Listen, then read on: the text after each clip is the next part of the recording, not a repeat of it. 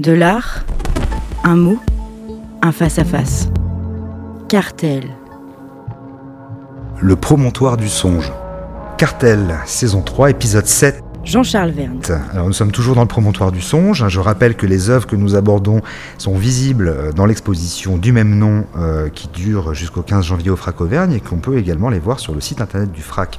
Euh, on est toujours sur cette interrogation et sur cette réflexion sur la question du regard, sur la manière dont on regarde les choses, sur la manière dont les œuvres se révèlent, se découvrent à nous ou pas. Euh, alors jusqu'à présent, c'était plutôt simple parce qu'on avait plutôt des choses euh, assez immédiates. Hein. Je rappelle euh, le grand paysage photographique de Jean-Luc Millen avec son petit oiseau qui se, qui se déplace sur un arbre, la photo de la NASA, les oiseaux peints par, par Sylvain Roche, et puis lors du précédent épisode, la grande scène issue extraite ou inspirée par le film de Jean-Luc Godard Le Mépris, peinte par, par Jérémy Liron. Aujourd'hui, ça se corse un peu parce que euh, nous allons euh, euh, évoquer une immense peintre, immense, immense artiste, immense poète, immense philosophe, Etel Adnan, une femme qui, une libanaise qui est née au Liban en 1925, qui est décédée l'année dernière, avec une petite peinture qui s'appelle Sans titre. Alors voilà,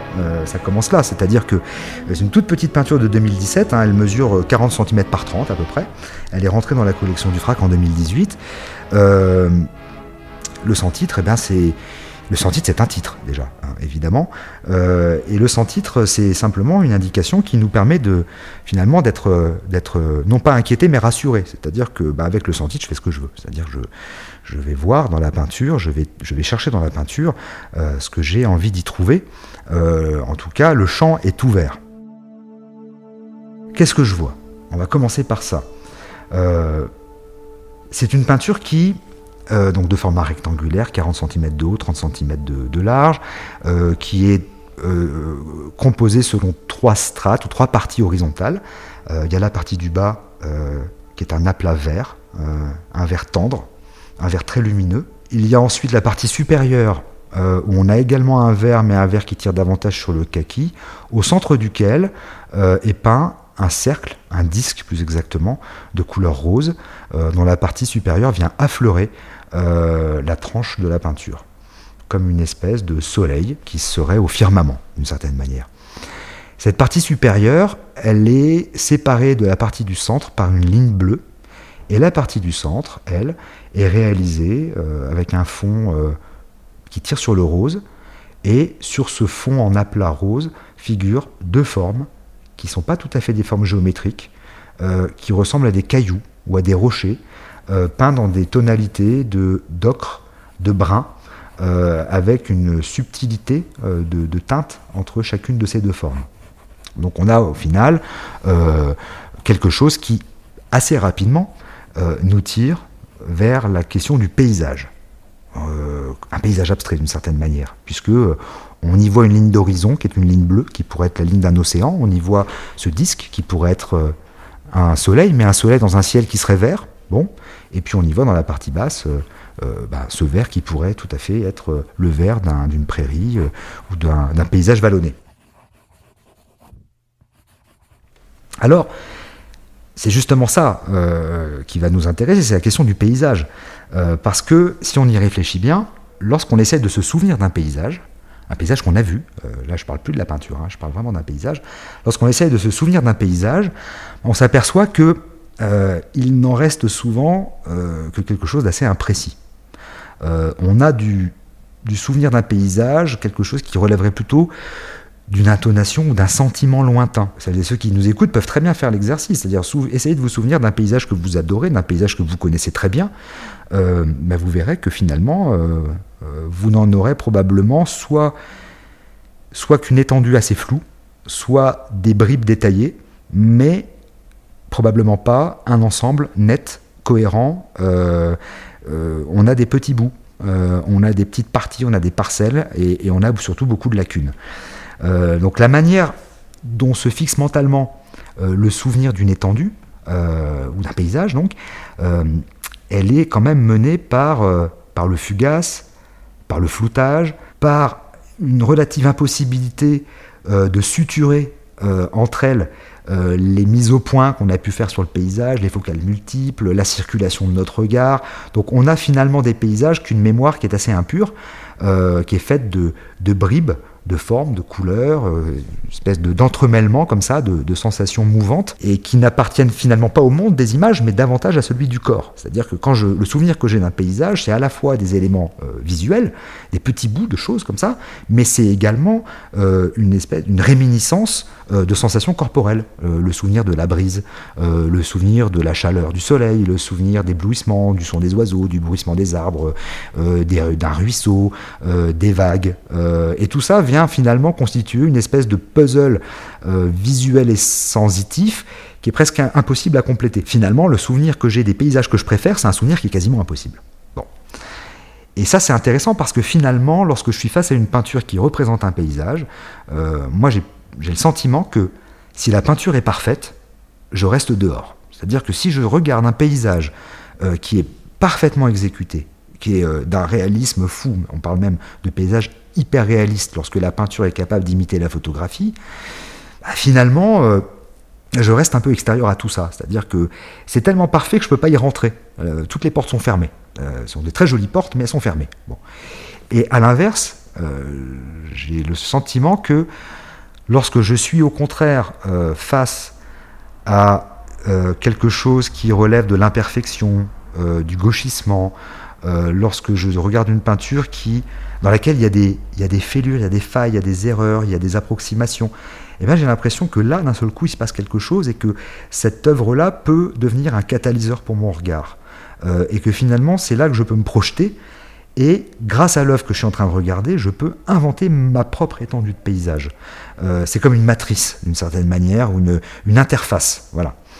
Et, j'aime énormément cette peinture d'Etel Adnan pour cette raison-là. C'est-à-dire que elle a cette capacité, euh, elle, a ce côté euh, de modélisation ou de schématisation euh, de ce qu'est un paysage qui, est suffisamment ouvert pour que je puisse m'y projeter et, et non seulement refabriquer mon propre paysage, mais aussi, à l'occasion, en me promenant, retrouver la peinture d'Ethel Adnan dans un vrai paysage. Quand vous retrouvez une œuvre d'art de manière inopinée, en vous baladant, euh, ou, en regardant quelqu'un ou n'importe quoi, quand l'œuvre d'art ressurgit et vient se superposer à ce que vous êtes en train de regarder, alors là, bah, euh, je vous renvoie à la saison 1 de Cartel, hein. c'est ce c'est l'épisode qu'on avait intitulé Réalité augmentée, c'est-à-dire que là, l'œuvre d'art produit de la réalité augmentée, c'est-à-dire le réel est encore plus beau que le réel.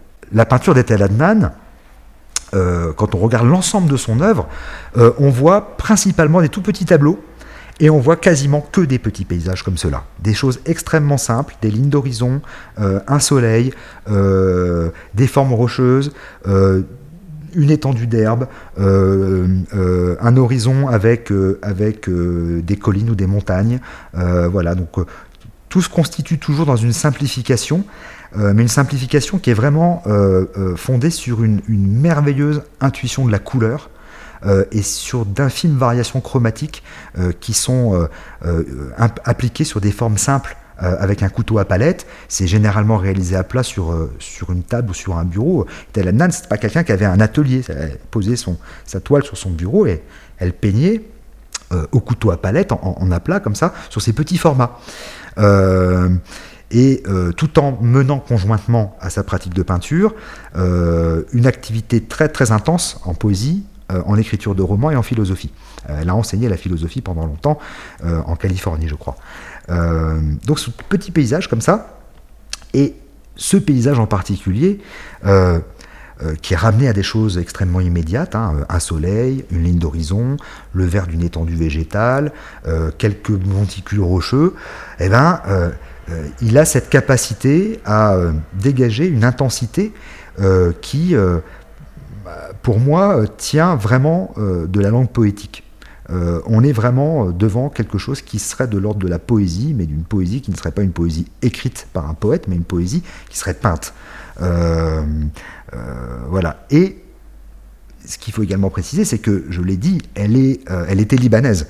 et la culture arabe d'Etel Adnan est extrêmement importante également. il ne faut, il faut pas l'oublier quand on regarde ses peintures, parce que le décoratif euh, et la dimension contemplative et presque mystique que l'on trouve euh, dans la culture, euh, dans la culture, dans la culture arabe et dans les différents pays arabes. Je rappelle d'ailleurs que c'est que c'est les, Syriens qui ont inventé les vitraux. L'art du vitrail vient de Syrie, c'est-à-dire que et d'ailleurs toutes les, les églises et les cathédrales françaises et anglaises importaient les matières premières de Syrie parce que pour fabriquer du vitrail, il fallait un certain nombre de composants qu'on ne trouvait pas en Occident et donc on importait les matériaux depuis la Syrie donc euh, il y, a toute cette, euh, il y a toute cette culture euh, pluriséculaire du motif simple, de la découpe extrêmement pure des formes et de l'agencement des formes entre elles pour produire de la lumière. Et effectivement, si j'ai en tête la question du vitrail et que je regarde cette peinture d'Etel Adnan, bah, ça me paraît évident. C'est-à-dire que je vois bien que la manière dont les formes sont, notamment les deux petits rochers qui sont au centre, la, façon dont ils sont enchâssés euh, au sein même de cet aplat rose, euh, ils, sont pas, ils, ne sont pas, ils ne sont, je vais y arriver, ils ne sont pas peints par-dessus, ils sont euh, inclus, ils sont insérés exactement comme on insérerait une petite pièce de verre teinté au sein d'un ensemble plus vaste pour fabriquer, pour composer un, un vitrail. Voilà. Donc c'est très beau, c'est très simple. Il faut juste, à nouveau, y passer du temps, un petit peu de temps, se laisser imprégner. C'est comme euh, euh, quand on dit, euh, mais je l'ai déjà donné cet exemple parce qu'il est très simple, mais sous le pont Mirabeau coule la Seine, le, vers d'Apollinaire. Bah, si je dis juste sous le pont Mirabeau coule la Seine et je dis maintenant j'aimerais bien qu'on m'explique de quoi ça parle, eh ben il y a un effondrement immédiat du verre. Il se passe plus rien. Il y a un pont qui s'appelle Mirabeau, sous ce pont coule la Seine et on s'en fiche royalement. C'est-à-dire que ça n'a aucun intérêt. Mais pourtant, sous le pont Mirabeau coule la Seine, ça fonctionne. Il suffit juste d'être un peu attentif, de laisser le temps passer, de l'écouter, d'écouter sa musicalité, et il se passe quelque chose. Quelque chose que le langage ne peut pas expliquer. Et c'est exactement ce qui se passe dans cette petite peinture d'Etel Adnan. Si je commence à en parler, ce que je fais depuis bien trop longtemps déjà, euh, je, la, euh, je la dissèque.